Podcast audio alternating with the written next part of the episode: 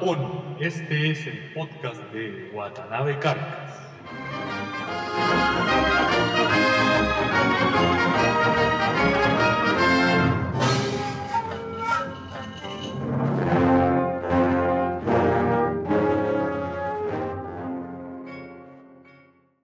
En el episodio anterior del podcast de Watanabe Carcas.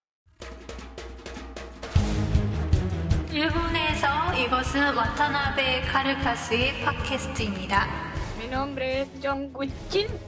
Eh, soy estudiante del primer año de posgrado de la Universidad de Kyushu, de la Escuela de Posgrado de Diseño de la Universidad de Kyushu. Explosivo desarrollo que ha tenido la economía coreana en los últimos cinco años. Lo que tenemos como democracia ha sido construido en base a mucho esfuerzo. Yo creo que para el gobierno también Corea del Norte es como el niño mal criado del barrio, de la familia. Japón es más más aburrido en ese sentido, es mucho más mesurado, no no es tan dinámico. Y ahora el emocionante final de la perspectiva coreana. Para los extranjeros, en general, Asia es súper interesante en muchos aspectos, qué sé yo, el, el ambiente, los paisajes, la sociedad, la cultura. Todo es muy interesante, pero personalmente, una de las cosas que más me llama la atención es el concepto de la familia, los valores familiares los cuales en Asia en general son muy, muy eh, importantes, ¿no? ¿Que acaso no es así en todas partes? Bueno, sí, en todas partes la, la, familia es lo más importante, ¿no? Bueno, en Chile, lo que pasa es que no, nosotros en Chile decimos que, que, la familia es lo más importante, es el núcleo más importante de, de la sociedad, pero si un chileno llegara a Japón y viera cómo son las familias acá, se daría cuenta que es otro nivel de importancia, es otro nivel de re relevancia que tiene la familia. Por ejemplo, no sé, en Japón es muy común que la, que la abuela, que sea por decir algo, eh, vive con la familia hasta que, la, hasta que ella se muere, o que, lo, o que los hijos, una vez que se gradúan de la universidad, es común que se queden a vivir con los padres y ojalá se queden a vivir con los padres para siempre. Entonces, es, es un núcleo mucho más compacto que lo que se da en otras partes y creo que, bueno, eso es lo que me llama la atención. No sé cómo es en Corea este el tema de, la familia. En Corea la relación familiar es aún más fuerte que en Japón. Y esto viene de tiempos ancestrales y tiene su fundamento, su base, eh, básicamente en un aspecto religioso. Eh, a la familia, al interior de la familia, existe un respeto absoluto por los padres, por los hermanos. Están todos relacionados y es tan fuerte. A ver, ¿cómo, cómo, te explico? Por ejemplo, antiguamente, cuando moría un padre, la hija eh, establecía su residencia, durante tres años vivía junto a la tumba del padre. Entonces, con este ejemplo te estoy diciendo cómo se ve el tema de la relación familiar en las familias coreanas. Hay una cosa que tiene que ver con un estado mental del respeto absoluto con respecto eh, al interior de la familia. Actualmente esto no es tan así, pero todavía existe un respeto absoluto por el jefe de la familia, que en este caso es el padre. El padre es la cabeza de la familia. Ahora el padre es la cabeza de la familia no por una cosa tan trivial, por ejemplo, como el tema de los ingresos, que por ejemplo los padres, el jefe de la familia le entrega prácticamente el 50% de sus ganancias a la esposa. No, es, no solamente pasa por ese tema, porque yo como componente de una familia le tengo respeto a mis padres, a mi madre y a mi padre, pero es básicamente por un equilibrio que se establece al interior de, de la familia. La felicidad de ellos es mi felicidad. Entonces, esa es la relación que se da en, en la familia. Yo creo que pasa por, por, por, ese tema fundamentalmente y también por un tema que los padres son capaces de hacer cualquier cosa por, lo, por los hijos. Ahora, por supuesto lo que te estoy diciendo no tiene nada de especial porque esta relación que es hasta malentendida como sobreproteccionismo por parte de los padres a los hijos existe en todas partes del mundo. O sea, no nadie en ninguna parte del mundo le llamaría la, la, la atención que los, padres, los padres son capaces de hacer cualquier cosa con los hijos. Pero en Corea se da una situación que es bastante especial. O sea, a veces, como ya te decía antes, es mal entendido que es un sobreproteccionismo que llega a niveles casi de autoinmolación, por decirlo de, alguna forma. Ah, por ejemplo, en Corea el tema de, de la educación es fundamental, es tremendamente importante y lo normal es que las familias, por ejemplo, los padres, ocupen el 80% de sus ganancias en la educación de los hijos. Entonces los padres realmente van por sacrificios muchas veces extremos con tal de colocar a los hijos en un buen colegio, en una buena universidad, en un buen college, para que ellos puedan adquirir una educación de cierto nivel que les asegure un futuro y una calidad óptima. Y esto es, muy común, como se entiende este tema en, en Corea. Ahora, esto que pareciera el aspecto positivo de esta relación, también tiene su aspecto negativo porque los padres, al explotar toda su ganancia económica, eh, ellos en el momento de que llega el tiempo de, de- de- la jubilación, reciben una pensión que es bastante mínima, entonces no tienen cómo sostenerse a sí mismos y ahí es donde los papeles se invierten, es donde los hijos se hacen cargo de los padres, pero los hijos ya son adultos, por lo tanto tienen que hacerse cargo a su vez de sus propios hijos, entonces se produce este círculo vi- vicioso donde los hijos reclaman cierto futuro de estabilidad a los padres y los padres de los padres a su vez reclaman que bueno me toca a mí porque yo lo di todo por ti. Entonces se producen estas fricciones también a nivel familiar. Entonces esto también genera ciertos problemas ciertos roces pero a ver yo creo que bueno ese es el principal problema en el fondo es muy muy importante el tema de la familia Otro tema que es interesante o que me llamó la atención cuando vine a Japón fue el tema de la relación entre los hombres y las mujeres. Eh, A mí me da la impresión, y ya lo, y lo he conversado con mucha gente que también tiene la misma opinión, sobre todo extranjeros, que el hombre japonés es un poco, ¿cómo decirlo?, es un poco bruto en su trato con respecto a la mujer, como que le falta cierto romanticismo a la relación. Y no sé, uno podría decir muchos ejemplos concretos, pero qué sé yo, por ejemplo, en un shopping mall, si están vitrineando, a mí yo me he dado cuenta que la mujer es la que lleva todos los paquetes y que parece, no sé, burro de carga, y el hombre va más adelante hablando por celular y fumándose un cigarro. Entonces, esto llama mucho la atención porque el hombre es poco atento, no le dice, oye, mira que te ves bien hoy día, te ves bo- bonita, mira el pelo te lo cambiaste, y el típico, o los comentarios que uno hace muchas veces por cortesía, pero ni eso por cumplir el hombre es capaz de hacer, entonces llama mucho la atención en ese aspecto el trato del hombre hacia la mujer, que es un poco descuidado. Entonces, me imagino que en la intimidad las parejas japonesas deben ser muy románticas y ahí se vuelve todo color de rosa, pero en, el, en la exhibición pública, en el trato público, no lo aparentan. Entonces, en Latinoamérica es completamente diferente el tema. Entonces, pero te quería preguntar, ¿cómo esto fundamentalmente la mujer y el hombre en Corea? Ese aspecto en Corea es completamente diferente y yo creo que bueno la palabra más hoy la palabra más simple para describir a los coreanos es que son mucho más románticos Eh, son mucho más también agresivos pero no de mala manera o sea eh, como digo ocupan mejor las palabras se desenvuelven mejor son más no, no sé cómo decírtelo, pero son mucho más agresivos eh, en Corea. Y la mujer coreana eh, es mucho más aparenta ser débil, pero esto que te digo aparenta porque es parte de la relación que existe entre el hombre y la mujer en Corea. Es como el, parte del juego sentimental en que la mujer juega el papel de, no de víctima, pero de un, un rol mucho más débil y el hombre es mucho más fuerte y asume ese papel sobreprotector y hace cualquier cosa por la mujer y le da de todo y le dice todo y se comporta de una manera mucho más romántica. Entonces, claramente la diferencia entre el trato de las mujeres entre Japón y Corea es muy diferente. Los coreanos son mucho más románticos, son mucho más agresivos en ese sentido. Entiendo eso, pero también me refiero no solo al aspecto romántico, a la exacerbación de los sentimientos, sino al trato más directo o la relación simple entre el hombre y la mujer. O sea, a ver, ¿cómo te explico? Es una cosa netamente muy, muy personal, pero para mí el hombre japonés en general es, como débil, es como que por cualquier cosa se deprime inmediatamente y llora mucho y no sabe qué hacer y se desespera Y, y me da esa impresión. Entonces, desde el extranjero uno ve, claro, que tiene este, el estereotipo del samurái, la persona ruda. Pero claro, el hombre japonés es más rudo en su trato, pero más que rudo es más bruto. Entonces le falta esas, no sé, como esa confianza que hay que tener en la relación entre el hombre y la mujer. No sé cómo es en Corea.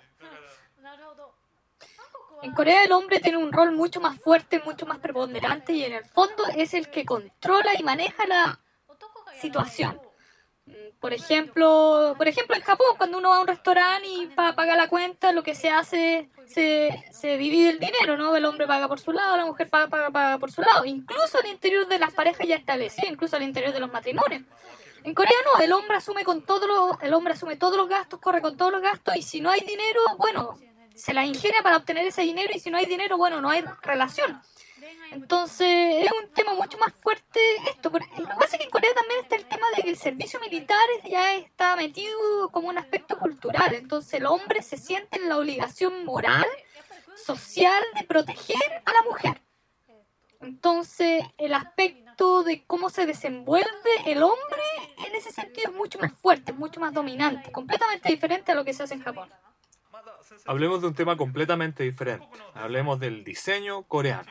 Tú eres diseñadora, estás estudiando en Japón diseño, entonces me gustaría que me hablaras sobre, sobre el diseño. La pregunta es muy amplia, da para mucho, pero en términos simples, ¿cómo crees tú que es el diseño coreano? Como tú me decías, la pregunta es difícil para mí hablar del diseño porque me tendría que explayar mucho y no lo podría hacer en términos simples, pero depende mucho del área del diseño a lo cual tú te estás refiriendo. Por ejemplo, en el área de diseño de producto, en el área de diseño audiovisual, el desarrollo coreano ha crecido bastante, ha, ha su- subido a muy buen nivel en los últimos años. No tanto como el de Japón, es una cosa netamente personal de gustos, pero yo creo que están a la par. Pero el diseño arquitectónico, el diseño ambiental, el diseño de espacio es un poco diferente en ese sentido de desarrollo y tendría que hacer mención de otra cosa primero. Esto está relacionado con el tema de que Corea es un país que adopta los cambios de estilo eh, de una manera muy, muy rápida. Todos los estilos que están saliendo en el último tiempo, lo que está de moda, no solamente por un tema de influencia pop, sino que pueden ser elementos relevantes a nivel mundial. En Japón, se, eh, perdón, en Corea se adoptan de una manera muy, muy rápida y toma muy, muy poco tiempo para hacer esta adopción. Por ejemplo, yo ahora, eh, hace poco fui a Corea y me di cuenta de que las cosas han cambiado en, en tiempos muy reducidos. Y esto es una propiedad clara, eh, cómo se adoptan los temas de diseño en Corea. Entonces, como se produce una adopción muy rápida de las nuevas corrientes, de los nuevos estilos, se produce un desarrollo acelerado en Corea de estos, de estos estilos porque hay que proteger ciertos estándares, estar al estándar mundial. Por lo tanto, se adoptan estos estilos nuevos y se logra muy buen nivel. Entonces, para refe- referirme al tema arquitectónico y el tema ambiental, hay que hacerlo desde una perspectiva un poco más política, así se le puede decir así. Y, a ver, perdón, pero me voy a desviar de, de nuevo del tema un poco. Por ejemplo, en Corea eh, se, se ocupa mucho todo este tema de las tarjetas de prepago que recién ahora último se están ocupando en Japón para pagar, qué sé yo, los servicios de transporte o las cuentas. Okay. Todas estas, estas tarjetas que ahora últimamente en Japón es un boom. Bueno, este, esta tecnología en Corea ya hace 10 años que se está ocupando. En ese sentido, Corea es un país tremendamente informático, tremendamente tecno- tecnologizado, donde en todas partes se ocupa. Por ejemplo, a mí me llamó mucho la atención ahora cuando fui a Corea que ya des- desaparecieron los tickets, desa- desaparecieron las boletas, porque todas las transacciones se hacen con tarjetas de prepago o se compra con el celular directamente y no se maneja prácticamente dinero, no hay transacciones físicas. Entonces, ese es un tema que eh, Corea está mucho más avanzado con respecto a, a Japón.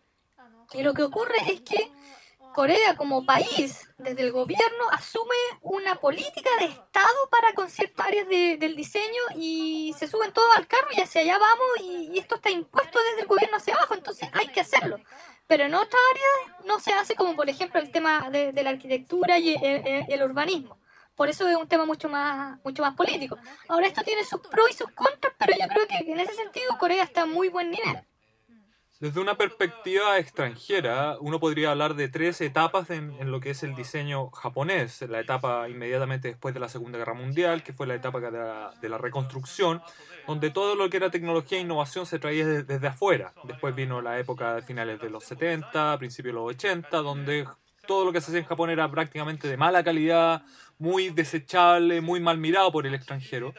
Y finalmente ya a finales de los 80, principios de los 90 vino la, la época de la inyección de innovación y vitalidad en el diseño japonés, donde los productos a nivel internacional alcanzaron el estatus y la calidad que, que, tienen hoy en día. Todos reconocen que los productos japoneses son de muy buena factura, de muy buenas características. Eh, lo que pasa en China es, es, semejante. China está dejando un poco ya el tema de la copia, está empezando la, etapa de haciendo cosas de mala calidad desechables, tratan de, de, avanzar un poco al tema de la innovación de buena calidad, no lo han logrado y no sé cuándo lo van a lograr. ¿Qué pasa con Corea? ¿Existen estas etapas y de existir en qué proceso está Corea en estos momentos con respecto a la innovación? En Corea existen exactamente las mismas tres etapas y yo creo que en estos momentos Corea está tratando de consolidar o empezando a consolidar la última etapa. Sin embargo, yo creo que todavía estamos con unos 10 o 5 años por detrás de lo que es el desarrollo japonés. No creo que estemos eh, tan atrasados tampoco, pero no estamos a la par aún. Y yo creo que estamos llegando a... Yo creo que ya terminamos esta etapa de que todo lo que era coreano era desechable, sin lugar a dudas ya dejamos lo que era copia, y ahora estamos generando innovación y productos de buena calidad, pero este es un proceso que recién está comenzando, todavía no está consolidado. Entonces, en alguna época, claro, en, en, Corea todo era malo y todo era de, mala factura, pero después empezaron a colocar compañías grandes, de, no sé, como por ejemplo las características de Toyota, que es una compañía a nivel mundial, y lo mismo está pasando con la industria coreana. Entonces, yo creo que empezamos a ingresar en esta última etapa donde los productos coreanos son muy buenos.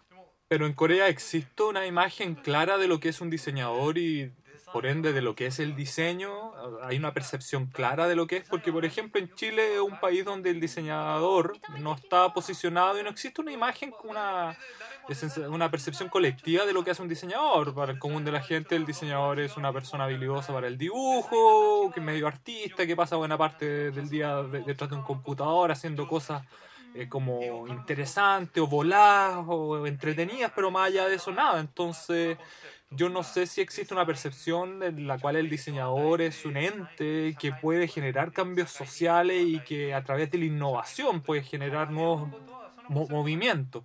¿Existe alguna imagen así en Corea con respecto al diseñador? Yo creo que eso es relativo y que depende fundamentalmente del grupo etario eh, del cual se esté hablando.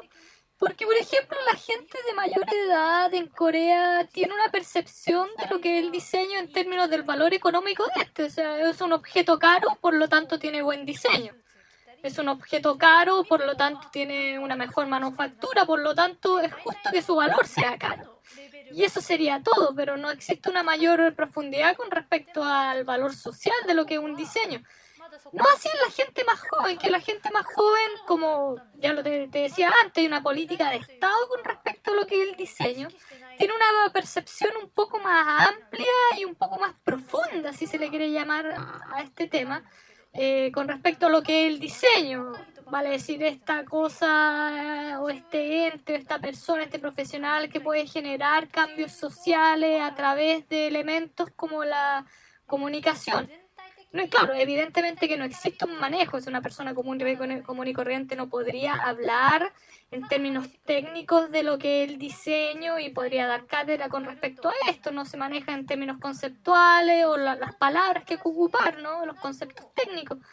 Pero sí existe, la gente joven sabe discriminar lo que es bueno, pero no solamente en términos de económico, en términos de venta o lo que se ve bonito, sino que, cierta, que tiene cierto impacto, por lo menos a nivel visual. Eh, yo no lo diría en todas las esferas del diseño, pero por lo menos a nivel visual la gente sí lo puede entender en estos momentos. Quería conversar algo más relacionado con el arte que con el diseño. Y específicamente con el cine, con la industria audiovisual de Corea. Yo no soy un profesional, estoy en el área un poco amateur, pero de todos modos, por ejemplo, tengo una regla personal, yo veo todos los días de mi vida, veo una película, sin importar la hora, entonces tengo un bagaje, un conocimiento sobre el cine que es un poco más es profundo que el resto de, de la gente, por, por, llamarlo así.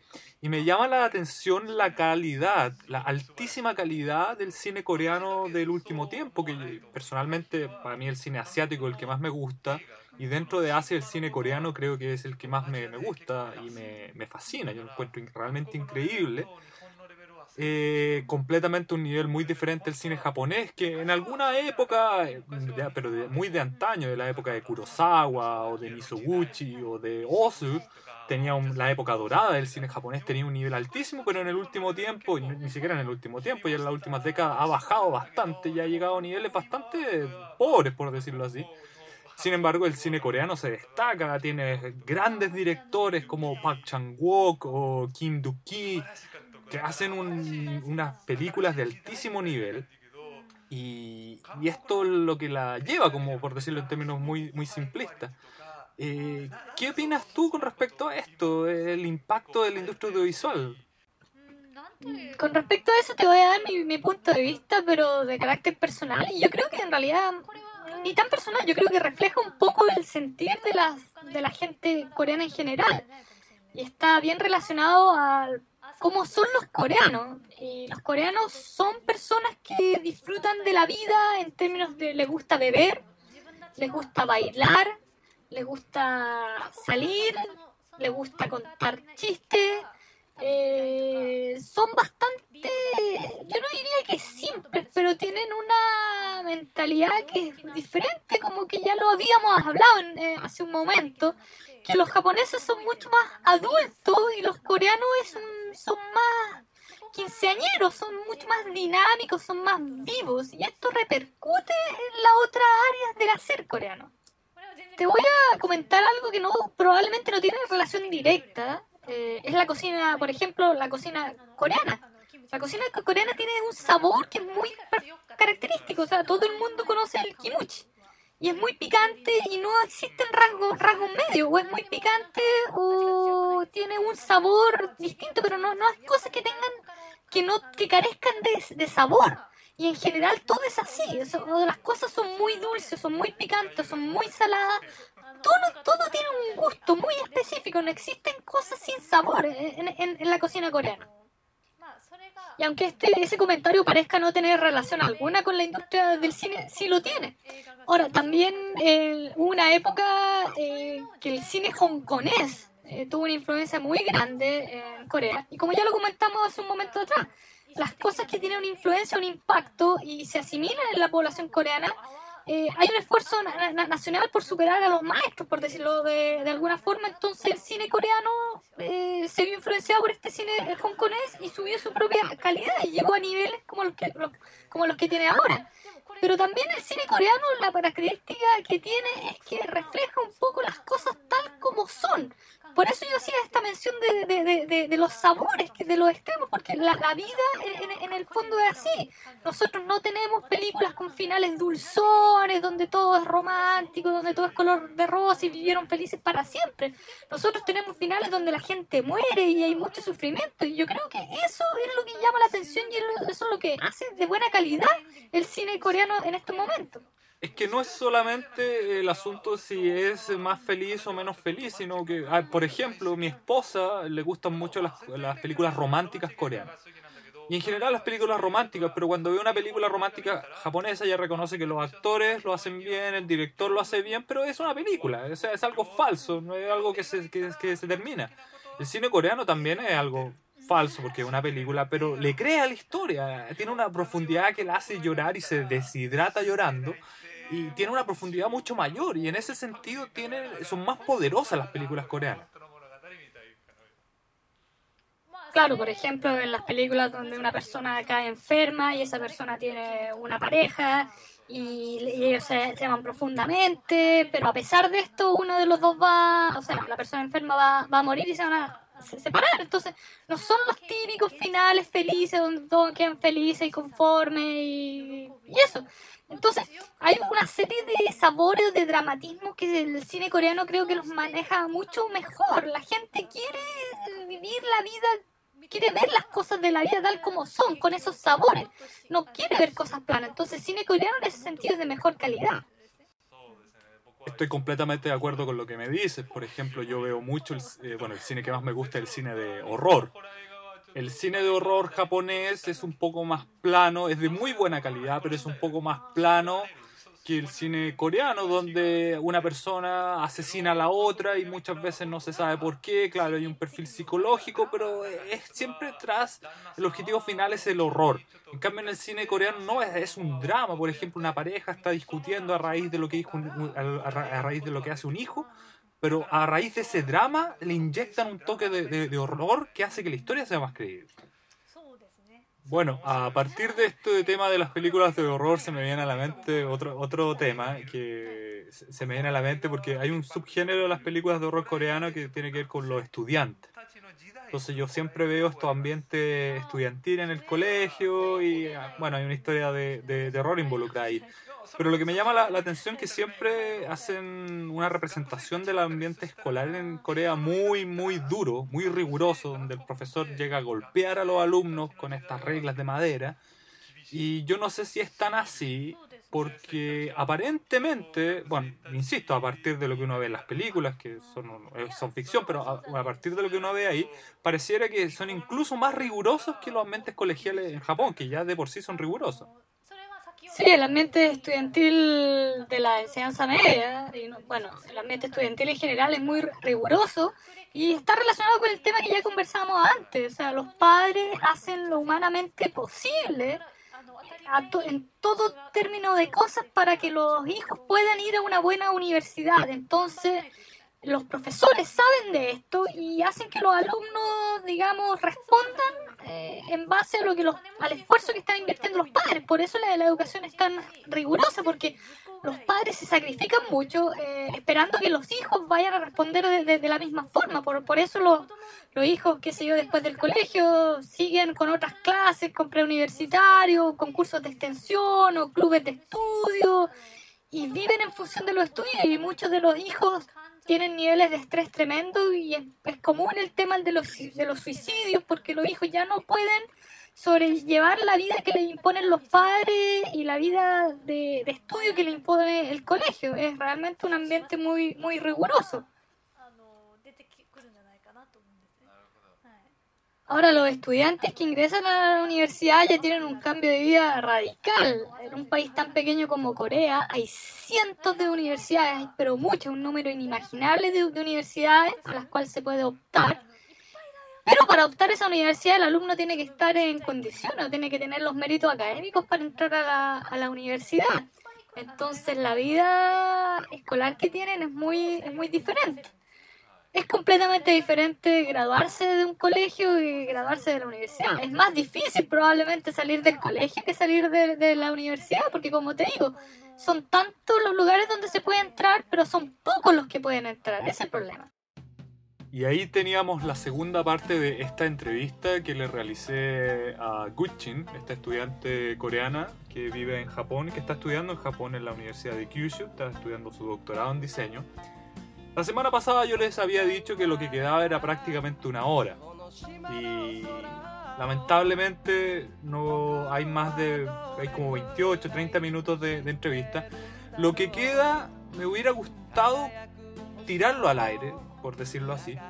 El problema es que después me di cuenta que la conversación que venía, si bien era muy muy interesante, ustedes, los auditores, tienen que tener cierta base de conocimiento para entender lo que me- ella me estaba diciendo. Porque los temas, los, funda- los principales dos temas que tocamos hacia el final de, entre- de esta entrevista, en la cual ella se explayó durante largos minutos, hablamos fundamentalmente sobre el idioma, la comparación entre el idioma coreano y el idioma japonés, y la religión, eh, todos los aspectos morales de la religión coreana y más que religión coreana, de la sociedad coreana, porque fundamentalmente la presencia más predominante en términos religiosos es el, es el catolicismo, con respecto a lo que pasa en Japón.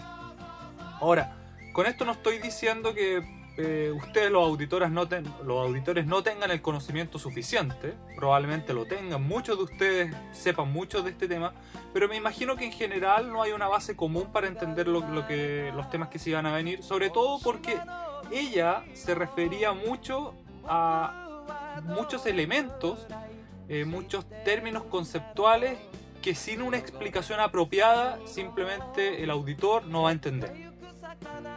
Por ejemplo, todo el tema que tiene que ver con los modismos formales, que alguna vez lo conversamos, pero en términos gramaticales del idioma. Eh, Toda esta cosa que yo les explicaba de las jerarquías sociales, de, de cómo las palabras, los verbos, la gramática cambia cuando uno se refiere a una persona socialmente más arriba o socialmente más abajo.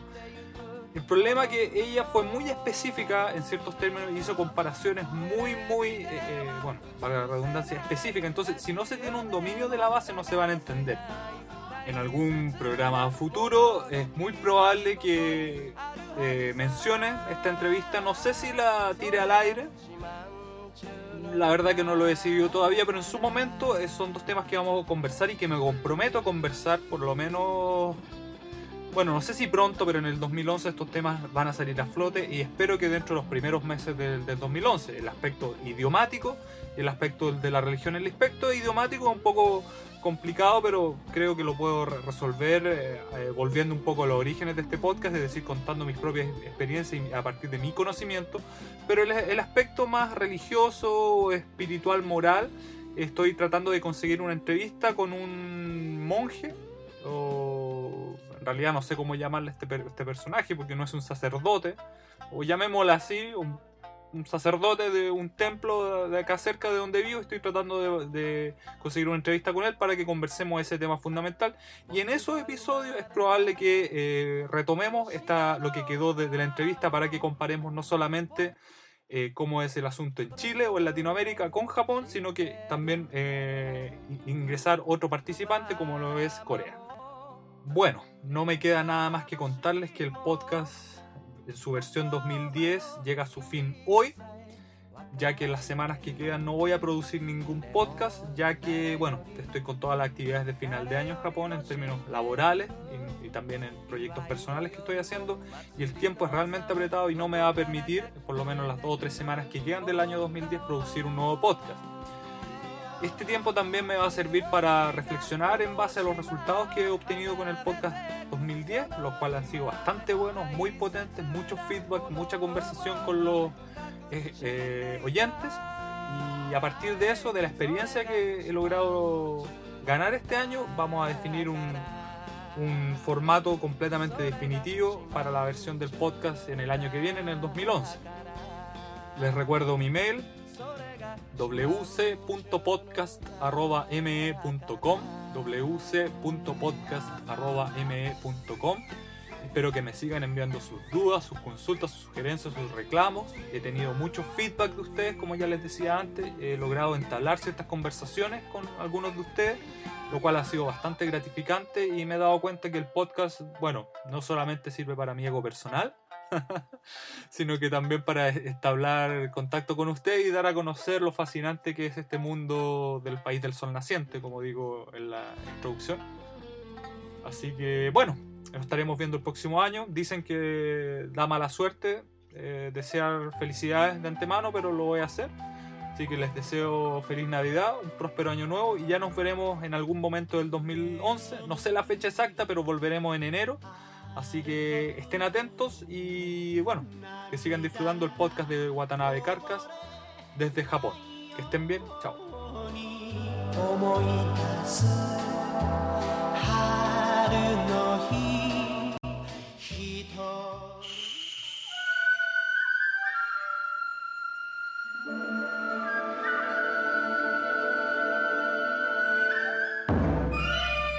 desde Fukuoka, Japón este ha sido el podcast de Watanabe Carcas.